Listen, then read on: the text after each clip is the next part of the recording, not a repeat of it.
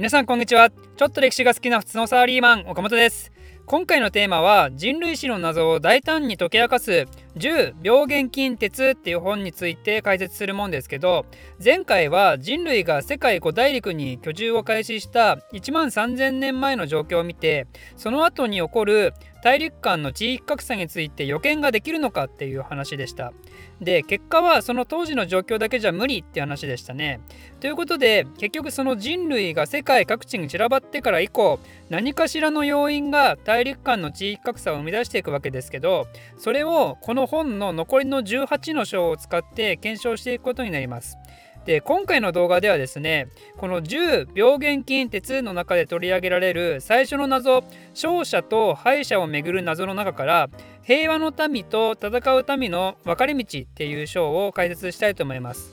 今回の章の舞台となっているのはですねポリネシアです。ポリネシア分かりますかね？ポリネシア。あまり世界史では登場してこないエリアですね。ポリネシアっていうのはニュージーランドハワイイースター島を頂点とした三角形のエリアでその三角形の中にはですね文字通り無数の島々があってかなり多種多様な文化が形成されてるんですね。今回はそんなポリネシアの話になります。まずですね本題に入る前にとある19世紀のエピソードを紹介したいと思います。ニュージーランドから東に約800キロほど行ったところにチャタム諸島っていうのがあるんですけどここにはモリオリ族っていう非常に平和的な民族が平和に暮らしてたんですね。でそんな平和で満ち溢れていたチャタム諸島に1835年に悲劇が訪れます。それは何かというとニュージーランドの北の島に住んでいたマオリ族が一気に押し寄せてきてこのモリオリ族に対して殺戮行為をしまくってチャタム諸島を征服してしまったんですね。モリオリ族は先ほども言ったように非常に温厚な民族でマオリ族が押し寄せた時もあくまでも平和的解決を求めて行動を起こしていたのに対してマオリ族は逆にそんな話を耳にも入れず非常に暴力的手段に訴えて相手の島を征服したわけですよ。でこれはマオリ族が客観的に見ると悪者のように見えますけどでもマオリ族はマオリ族であくまでその政府行為もある意味自分たちの慣習にのっとっているのであって自分たちが繁栄していくため勢力を広げるためにやってる行為だから別に悪気はないんですね。ま、悪気はないと言ったらまああれですけど別に暴力は手段として使ってるだけで相手を殺戮する行為そのものが目的ではないわけですよ。そういう意味で悪気はないと。このようにある意味対極にいるようにも見えるモリオリ族とマオリ族ですけどなんと驚くべきことに彼らはもともと同じポリネシア人の民族から発生してるんですね。だいたい紀元1000年頃にニュージーランドに農耕系のポリネシア人がやってきてマオリ族となってそのマオリ族の一部が今度はチャタム諸島に向かってモリオリ族となったんですよ。でニュージーとチャタム諸島は800キロも離れてるんでその後この人たちは数世紀の間全く交流することがなくなってそしてついに19世紀になってチャタム諸島って場所があって全然攻撃的じゃない奴らが住んでるらしいって噂がマオリ族に広まってそしてチャタム諸島は征服されてしまったわけですよ。この事実から言えることって果たして何かというと人類の社会性っていうのはその人たちが住んでいる環境によってとても左右されてしまうっていうことなんですね。マオリ族が好戦的であったのは結局ニュージーランドの土地柄農耕がうまくいって人口が増えて農耕に従事しなくてもいい人たちが現れて政治的発展をしたり道具の技術的発展をしたりその結果外のコミュニティをどんどん征服しながら自分たちの領土を広げていくっていうね、まあ、歴史上とてもよくあるルートをたどっていった一方でチャタム諸島に移ったモリオリ族はですねチャタム諸島っていうのは、まあ、結構寒くてポリネシア人がもともと育てていたような種類の農作物がねそのまま綺麗には育たなかった可能性があってその結果もう農業には頼れないんでその日暮らしの狩猟民族に戻るわけですよ。そうなると人口は増えないしそれにそもそも島自体が小さくてそんなに人が多く住めないのもあってこの人たちはなるべく身内で争いが起こらないようにしようっていう方針を取っていくわけですよ。仮にその日暮らしをしている人口の少ない狩猟民族がね身内での殺し合いが頻発してたらすぐに滅亡しちゃいますよね。そういうことで同じ民族で同じ言語を話して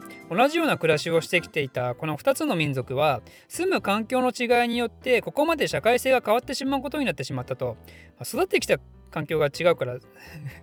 好き嫌いは否めないと。俺とお前でセロリの好みが違うのも仕方ねえって話なわけですよ。つまりね。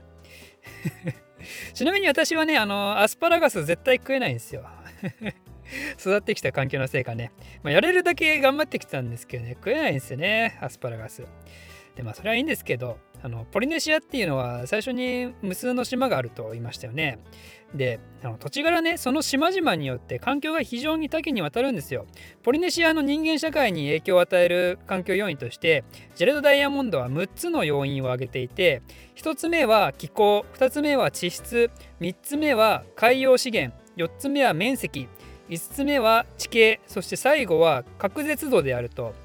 例えば気候が寒ければ森寄り族の例のように自分たちの好きな農作物が育たない可能性があったり地質は金属が取れるところと取れないところでどちらにアドバンテージがあるのかは明らかだし海洋資源は基本的には大半の島は恵まれてたけど中にはそうでもなくて農作物に依存する島もあったり面積の大小はそのまま最大人口のキャパシティになるし地形は例えば山があれば川もあって土地が豊かになるとか確実度は高ければ高いほど周囲の影響を受けずに自分たち独自の社会的発展をしていくって感じでこういう要素がいろいろ絡み合った結果これらポリネシアの島々で数多くの社会が発生するわけですね。つまりポリネシアっていうエリアはある意味でですね環境が人類の社会性をどう変えるかっていうのを検証するための壮大な実験場なわけですよ。ポリネシアっていう小さなエリアの中でもトンガとハワイは周辺の島々を征服して他の民族を支配下に入れるある意味で帝国主義的スタイルを発展させたしそれに対して同時代においてとても原始的な狩猟生活を営んでる島もあるわけであるとこれらの違いどっから来るかっていうと先ほど挙げた6つの要因から来ることなんですね。でその6つの要因からそれぞれの社会性は変動していくこととなるわけなんですけどその結果他の島に対して優位性を持てるか持てないかの大事な基準になってくるのが人口密度とそれに面積を掛け足して導き出される人口規模であるとこの本では書かれてます。面積っていうのは自分たちの政治が行き届く県内っていう意味ね単純な島の面積ではないです。なんで例えば大きな島にあの人がたくさんいてもその人たちが狩猟民族でバラバラに動いていたらそれは面積が大きいとは言わないと。なぜなら政治的にまとまりがないから。だけど例えば島が違ってもトンガのように周辺の島を完全に支配下に置いていたらその支配した先の島も含めたエリア圏内における人口密度が高いかどうかっていうのに着目してますで結果的に言うと人口密度が高く政治的戦力内の面積が大きければ大きいほど優位性が高いと言えるんですね。まあ、当たり前といえば当たり前ですけど。なぜなら人口密度が高いところっていうのはその分あの人々が生活できるための食料が確保されてきたわけでつまり植物の食物の大量生産に成功してるんで農業から解放された人たちが現れているとでその人たちは戦士となったり武器職人となったり宗教的役職に就くということができるようになってもしくは灌漑工事に従事してさらなる食料確保のための準備を進めることができたりね。社会的分業化に成功して政治的軍事的経済的にも大きな進歩をしてるわけですよ。それらが特に現れていたのがトンガやハワイサモアなんかであると。今でもポリネシアの中でトンガとサモアは主権国家として成立してますよね。それは昔から国力が他の島に比べて段違いだったからですよ。そしてなぜそれらの国が他の島に比べて国力が高かったのかっていうのは、えー、先ほど言ったような6つの環境要因によって作り上げられた社会性の違いによるものってことなんですね。つまりこの章のタイトルである平和の民と戦う民の分かれ道を知るためにはそれは環境要因によって形作られてきた人口密度政治的面積そして人口規模を見よっていうことが言えそうですね。このようにですね何度も言う通りポリネシアの例っていうのは人間社会が環境によって多様化する格好のケーススタディになるわけなんですけどでもこのケースからもですね今時点であくまで言えるのはポリネシアにおいては環境の違いが人間社会の多様化を促したってことだけですね。じゃあ次は何を問わなければいけないかというとそれはポリネシアだけでなく大陸においても同じような変化が起こってきたかどうかそして変化が起こってきたのならばそれを引き起こした環境要因は何だったのかそしてその結果大陸社会がどのように多様化したのかそれらについてはまた次回以降引き続き解説をしていきたいと思います。ということで今回の章は以上となりますが次回はですねこの本の表紙にもなっている激アツの章スペイン人とインカ帝国の激突の話をしたいと思います。岡本個人ツイッターアカウント開設興味ある人は岡本歴史で検索してください。私の非生産的なつぶやきに興味ある方はぜひフォローお願いします。ではまた。